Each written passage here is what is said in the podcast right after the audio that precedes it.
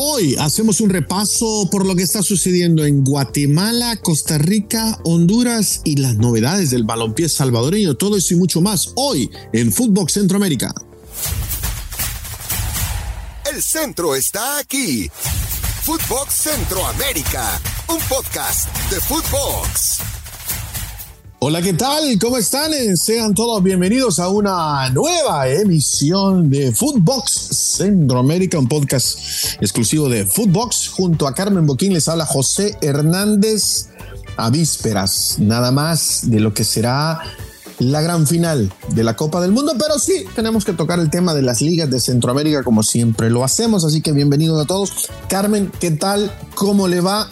¿Cómo está el cuerpo hoy viernes? Muy bien, Don Gol. Eh, viernes, el cuerpo lo sabe. Es un viernes previo a una final de la Copa del Mundo, así que puede imaginarse yo que vivo con dos argentinos en esta casa, eh, pues creo que ahí lo dejé más que picado, ¿no? O sea, Aquí hay, aire de felicidad cada tres segundos. Eh, está bien. Eh, ¿Usted ya sabe quién, cómo se llama el lateral izquierdo de Francia? Sí. ¿Cómo se llama? No importa. ¿Cómo que no importa? Le estoy haciendo una pregunta, contésteme y esto va a quedar grabado, ¿eh? Por el trabajo que va a tener.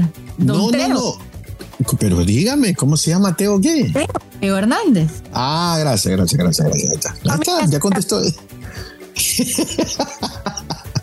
bueno, feliz fin de semana, Carmen. Feliz fin de semana. Estamos peleando, ¿verdad? Mire, mire, mire. El señor, el señor se llama Teo Hernández. No, no Hernández. Hernández. Bueno, comencemos. Arranque usted, Carmen Boquín. Comencemos porque es que el, mañana ya voy a andar triste. No me ponga triste para el domingo todavía. y, el lunes no voy a venir triste tampoco. ¿eh? No, no. Tiene que, ir eh, contenta. comencemos si quiere con la zona catracha. Vamos.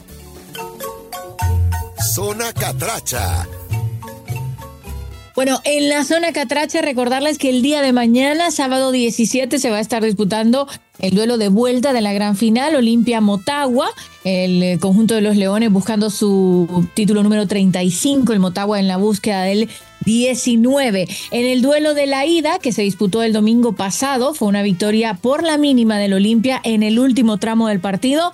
Maldonado le cometió una falta a Chirinos, acabaron tirando desde el punto penal y Arboleda venció a Licona. Es una victoria y como bien decía Troglio, tampoco asegura el título, tendrán que eh, mantener el y tratar de sumar puntos en el Estadio Ceibeño, que es donde se va a estar llevando a cabo este partido. Recordemos que el Chelatucles está eh, atravesando remodelaciones, con lo cual eh, el Olimpia tuvo que pedir a ver si podía utilizar el, el, Olímpico en San Pedro, pero se acuerda que hubo también un problema, con lo cual está vetado el Olimpia de poder utilizar este este inmueble y le acabaron autorizando utilizar el Estadio Ceibeño, como le decía antes, en La Ceiba, que tiene capacidad de 18 mil aficionados. Eh, la Tota Medina no va a estar en el partido porque una vez más fue expulsado en el duelo de la ida eh, multa de 20 mil empiras para él, multa de 20 mil empiras para el equipo, además cuatro partidos de suspensión, con lo cual se perdería también el inicio del próximo torneo si es que continúa con el Motagua. Em, ¿Qué más de decirle? El Olimpia hizo lo necesario, hizo lo propio, venció por la mínima, el partido se lleva a cabo el día de mañana a partir de PM hora local en Honduras. Así que vamos a ver quién se queda con el título de esta apertura 2022-2023 con la gran para los dos clubes eh, de Tegucigalpa, el duelo capitalino, el clásico, y a ver quién finalmente levanta si la 35 o la 19. Bueno, vamos a ver cómo, cuál es el final, ¿no? El enlace final de, del campeonato en, Honduras. Eh, uno que se ha tenido que jugar en, estas épocas por, porque se decidió hace tiempo por parte de los dirigentes, Carmen, lo habíamos mencionado, que sin la participación de la selección, pues obviamente el campeonato continuaba. Como también ha, sido lo mismo en, en Guatemala, por decirlo de esa manera, ¿no? Sí, al final es el horario de siempre, sin, sin, sin su selección participando en el Mundial no había por qué modificar las cosas. Eh, recordemos que Costa Rica sí modificó su torneo para que acabase antes, igual se disputó eh, otra copa para que los clubes que no están con, con ritmo pues tampoco perdieran eh, la oportunidad de tener partidos, pero en Honduras sí se está definiendo como siempre. De hecho, usualmente por esta fecha, de hecho ya estaría resuelto, también se tomó una semana como para coincidir, creo yo, con, el, con la fiebre mundialista. ¿no?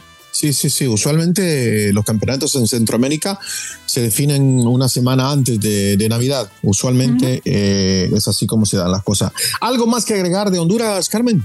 Espero que, así como usted dijo eso, eso es clave, porque en mi país siempre decimos que va a haber una blanca Navidad, una azul Navidad, una Navidad verde. Eh, pues aquí, blanca o azul, con mi corazoncito espero que sea azul. Dato curioso que no le importa a nadie, solo a mí, le cuento que mi hijo pidió su arbolito de Navidad azul. ¿No lo pidió celeste ni blanco? Fue azul. Azulito celeste, ¿sabe? Ah, para ir. ah, ok, está bien. Bueno, está bien. Bueno. Eh, bueno, ¿le parece si vamos a la zona chapina? Vamos. Zona chapina. El pasado jueves se jugó el partido de ida de la gran final del campeonato guatemalteco, una final donde se están enfrentando Carmen, Cobán Imperial y Antiguo Fútbol Club. Bueno, le voy a dar una una idea, ¿no? Lo voy a poner todo en contexto eh, después de los días que nos tomamos de descanso. El equipo de Cobán Imperial, Carmen, eliminó en semifinales con marcador global de 3 a 0 a Comunicaciones, mientras que Antigua, con un global de 2 a 0, dejó en el camino a los rojos del Municipal. El único gol del partido de ida fue anotado al minuto 65 por parte de Robin Betancourt. El juego de vuelta será el domingo a las 6 de la tarde, hora de Guatemala, en el estadio Pensativo. Y espero que todos estén pensativos pensativos ese fin de semana para que tomen buenas decisiones dentro y fuera de la cancha. Lo curioso, Karen, que se dio en este partido del jueves es el estadio Verapaz tiene una capacidad de 15 mil aficionados. Y le cuento, algunos hinchas de Cobán Imperial llegaron desde el miércoles por la noche para reservar su lugar eh, con lo que pudieron encontrar, eh, en serio, con lo que pudieron encontrar, ramas de árboles, piedras, eh, papel, etcétera, etcétera. Incluso algunos hasta durmieron desde el miércoles por la noche para tener un mejor lugar donde ver el partido de ida. ¿Qué tal todo eso? Si usted no ha visto las imágenes, si usted no me cree, bueno, ahí están en las redes sociales, son impresionantes las imágenes. Es una final inédita.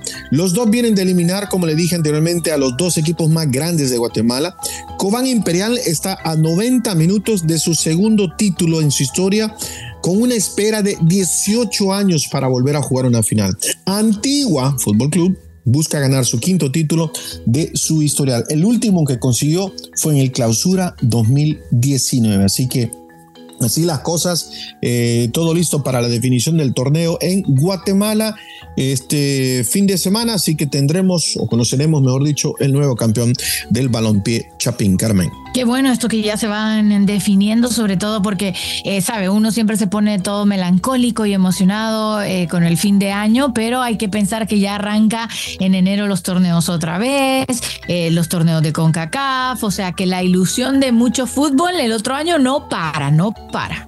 No, y la verdad no va a parar. Este, CONCACAF uh, Champions League, Liga de CONCACAF, tenemos Nations League de selecciones, o sea, de todo, inclusive el Mundial de Clubes. Y ya vamos a estar hablando un poquito de eso más adelante, el nuevo Mundial de Clubes. Eh, bueno, eso es todo lo que le tengo de la zona chapina. Bueno, si quieren nos vamos ahora hasta la zona tica. Zona tica.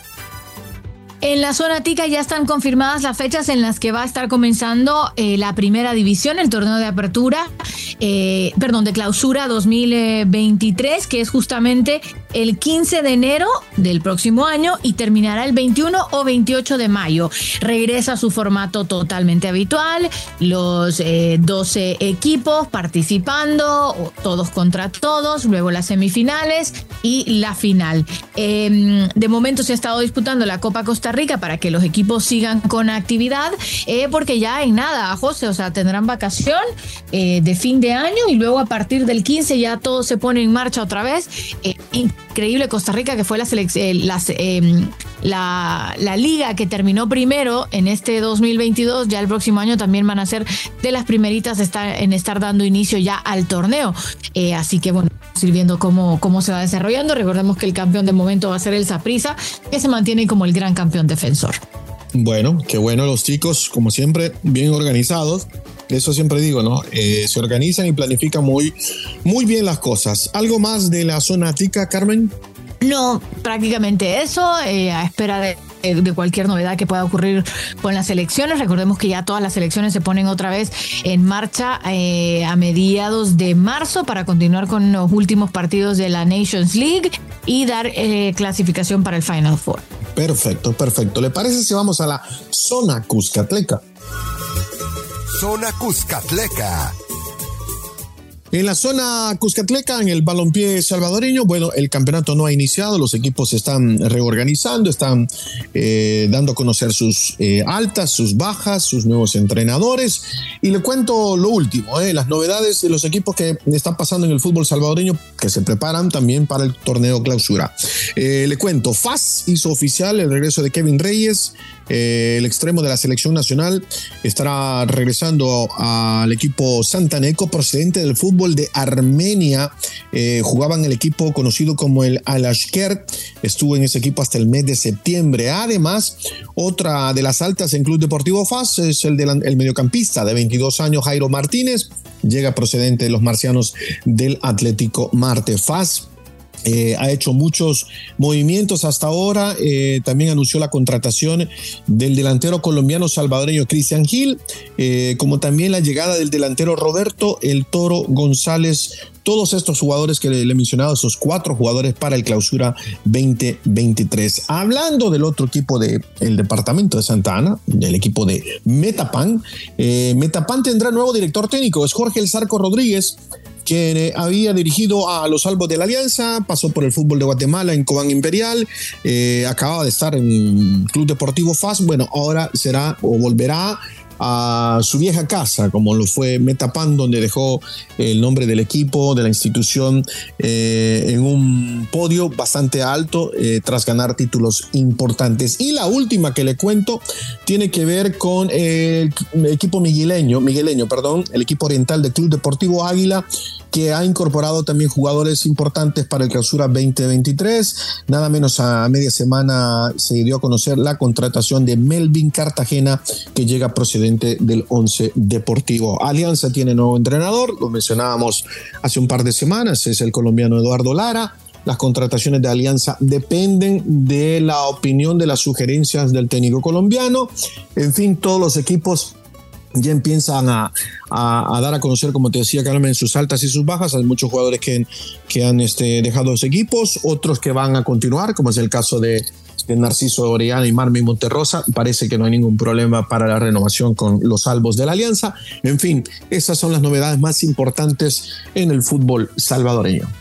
Bueno, muy bien, Don Gol. El repaso completo por todo lo que está ocurriendo definitivamente en este tramo final de este 2022 eh, en, nuestras ligas centroamericanas y con la ilusión intacta de lo que vendrá el próximo año. Y eh, lo decía usted, había un temita del que hablar eh, que propone mucho fútbol, mucho buen fútbol y sobre todo yo creo que para nosotros, que creo que como dos personajes centroamericanos que incitamos o que queremos que nuestro fútbol vaya creciendo, de lo que vamos a hablar enseguida, puede ser un generador para eso. Sí, usted me está hablando del anuncio, ¿no? Oficial ya, el último anuncio que dio a conocer Gianni, Infantino sobre el nuevo Mundial de Clubes. Eh, repito, el nuevo Mundial de Clubes, no se me confundan, eh, donde se anuncia un nuevo formato, ¿no? Eh, ¿Cuántos equipos al final van a ser, Carmen? O sea, la idea es 32. a mí me parecería alucinante. Sería literal un mundial, pero de clubes, ya está. O sea, solo con eso me puedo imaginar, y si son 32, pues ya sabemos la cantidad de partidos que hay, eh, ni modo que cambien formatos, pero de contrario, si se mantiene un poco como con la línea del Mundial, que luego pasará más elecciones, se quedaría este en 32, serían 64 partidos, sería una locura, yo creo que sería verdaderamente ilusionante. Habría que ver un poco hacia dónde avanza, si acaba de ser finalmente aceptado y luego las confederaciones que manteniendo y cómo se clasifica a estas instancias. Sí, bueno, le cuento. Eh, según el comunicado de FIFA, ya fue aprobado por el Consejo de FIFA eh, justo este viernes. También se aprobó, para información, la creación de una nueva Copa Mundial Femenina de Clubes. Ojo con eso, ¿eh? Ojo con eso. 32 equipos, como tú lo decías, Carmen, para el 2025 no habrá el único evento de este lado del mundo que yo tenga en mente, eh, Copa Oro 2025 nada más, ¿no, Carmen? Sí, creo que, que sí, coincidirá con la Copa Oro que se hace cada dos años, pero bueno, capaz y quieren llevar a la Copa Oro a que se haga cada tres. Oye, perdón, cada cuatro. creo, para mí. ¿Quién sabe? Bueno, cada cuatro, no sé, cada, no, cada dos está bien, me parece. Si es cada dos, entonces creo que no hay ningún problema. Si es cada cuatro, chocaría con el Mundial de Clubes eh, y puede hasta chocar también con, con la Eurocopa, ojo. ¿eh? Claro, pero el problema, el, el problema es justo ahí, ¿sabe? Porque con la Euro no afectaría. El problema que afectaría es con la Copa América. A la Copa América al final le quieren meter también más invitados. O sea, eh, eh, esto es lo que le afecta a la Copa Oro y a la Copa América, que siempre invita a otras selecciones y por eso se quedan ya sin la participación de europeos porque los europeos están disputando la, euro, aunque igual pues hay selecciones no clasificadas que se pueden invitar, ¿no? Pero de repente que estuvieran los tres torneos como pasó en el fútbol femenino, por ejemplo, el año pasado, que se disputaron los tres torneos al mismo tiempo y así va a quedar, cada cuatro años los tres torneos. Sí, sí, sí, buen punto, buen punto. Eh, sí, a ver, la Copa América, yo creo que sí, ha tenido más invitados que la Copa Oro, eh, aunque la Copa Oro en la última edición tuvo a Qatar y casi venía a Japón. Eh, lo de Qatar se entendía, ¿no? Porque era el anfitrión del Mundial y no tenía manera de jugar partidos. Lo mismo va a pasar con Canadá, México y Estados Unidos para, para la próxima Copa América. Quiero pensar, serán invitados porque necesitan estar en fogueo. Eh, pero este Mundial de Clubes, con 32 equipos, yo quiero ver el formato. Quiero ver el formato, quiero ver si cómo va a ser, si se va a brindar más oportunidades para equipos de nuestra región, por ejemplo, ¿no? que, puedan participar. Y también quiero ver dónde lo van a realizar, Carmen. Quizás, quizás así, pensando, ¿no? sin, sin tener información, esta es su opinión nada más. Estados Unidos 2025, Mundial de Clubes. Claro, podría ser totalmente. Bueno, se habla mucho eh, de que esta puede ser además la sede para la, Copa América. Eh, se ha especulado de ese tema. Eh, evidentemente no es ninguna confirmación. El mismo eh, presidente de la Confederación, eh, Montagliani, dijo que no, o sea, que son rumores, que son vertientes, que eso no tiene, o sea, que no hay nada confirmado ni nada oficial todavía, pero ya sabe que cuando el río suena es que piedras lleva. Y que... Sí, sí, sí. Sabes que yo, yo sé que lo que voy a decir de pronto no va a caer bien, ni en Centroamérica, ni en Sudamérica pero la verdad en el país donde está el negocio es Estados Unidos hay que decirlo. O sea, usted se trae aquí un mundial de clubes con 32 equipos y es un exitazo. Usted se trae aquí una Copa América, es un exitazo. La, la Copa Oro, bueno, ya lo sabemos. El mundial del 2026 va a ser un exitazo. Claro. Eh, el negocio está aquí, Carmen. Claro, es que eso no, no, queda duda y es por todo. O sea, estás hablando de, de, facilidades de viaje, eh, de aeropuertos, de hoteles, de capacidad de estadios. O sea, al final es un país que está listo para em, ser anfitriones de un evento deportivo sin estar listo, ¿sabes? O sea, a Estados Unidos le pueden decir una semana antes van a ser anfitriones y yo estoy segura que en una semana preparan un... Por el de que tienen ya todo la, parte eh, más complicada que es la infraestructura.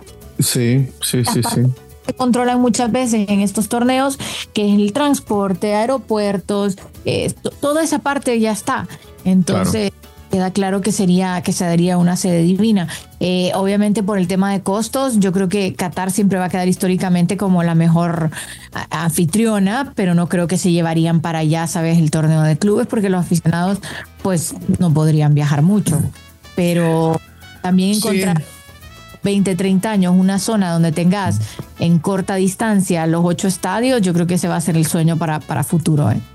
Sí, bueno, yo creo que Qatar eh, rompió ¿no? ese parámetro, ¿no? Una sola ciudad eh, con las 32 selecciones y demostró que sí se puede, ¿no? Hay que hacer muchas modificaciones, obviamente, eh, pero sí se puede. Yo creo que el, que el Mundial del 2026 y pensando en el Mundial de Clubes del cual estamos hablando, posiblemente en Estados Unidos, 2025, lo que tienen que hacer, Carmen, creo que es el, el punto más importante, es saber o, evitar los traslados largos. Recuerdo que en la Copa del Mundo del 94, y lo estoy hablando hace mucho tiempo, eh, Argentina se quejó porque iba, no sé, Pasadena, Boston, Boston, Dallas, y los viajes eran demasiado largos, y tienen razón.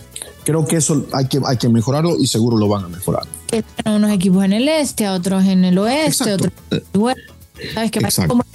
Por, por, por esa zona. Igual las sedes ya están entregadas, solo falta ver, porque casi todas las sedes solo tienen un estadio. Pero bueno, tener sedes aledañas. o tal vez circular de aquí para allá, pues porque quede en la sede no quiere decir que dan los estadios. Y muchas de esas sedes tienen hasta dos o tres estadios, o sea que pueden encontrar la, la, manera, ¿no? La manera. Pero vamos a ver qué pasa, ¿no? Pero ahí está, el Mundial de Clubes masculino y posiblemente uno femenino, ¿no, Carmen? Muy lindo, muy lindo, la verdad. Don Gol, se nos acabó el tiempo, aprovecho para Dele, recuerde las redes sociales. En Footbox Oficial, ya saben, eh, y súper pendiente siempre, todos los lunes y los viernes con una nueva emisión que tenemos para presentarles de Footbox Centroamérica. Bueno, Carmen, feliz fin de semana. La quiero ver feliz el lunes, pase lo que pase. Vamos a Argentina. Vamos a Argentina y vamos Motagua, por favor. Christmas para mí. Esto fue Footbox Centroamérica, un podcast exclusivo de Footbox.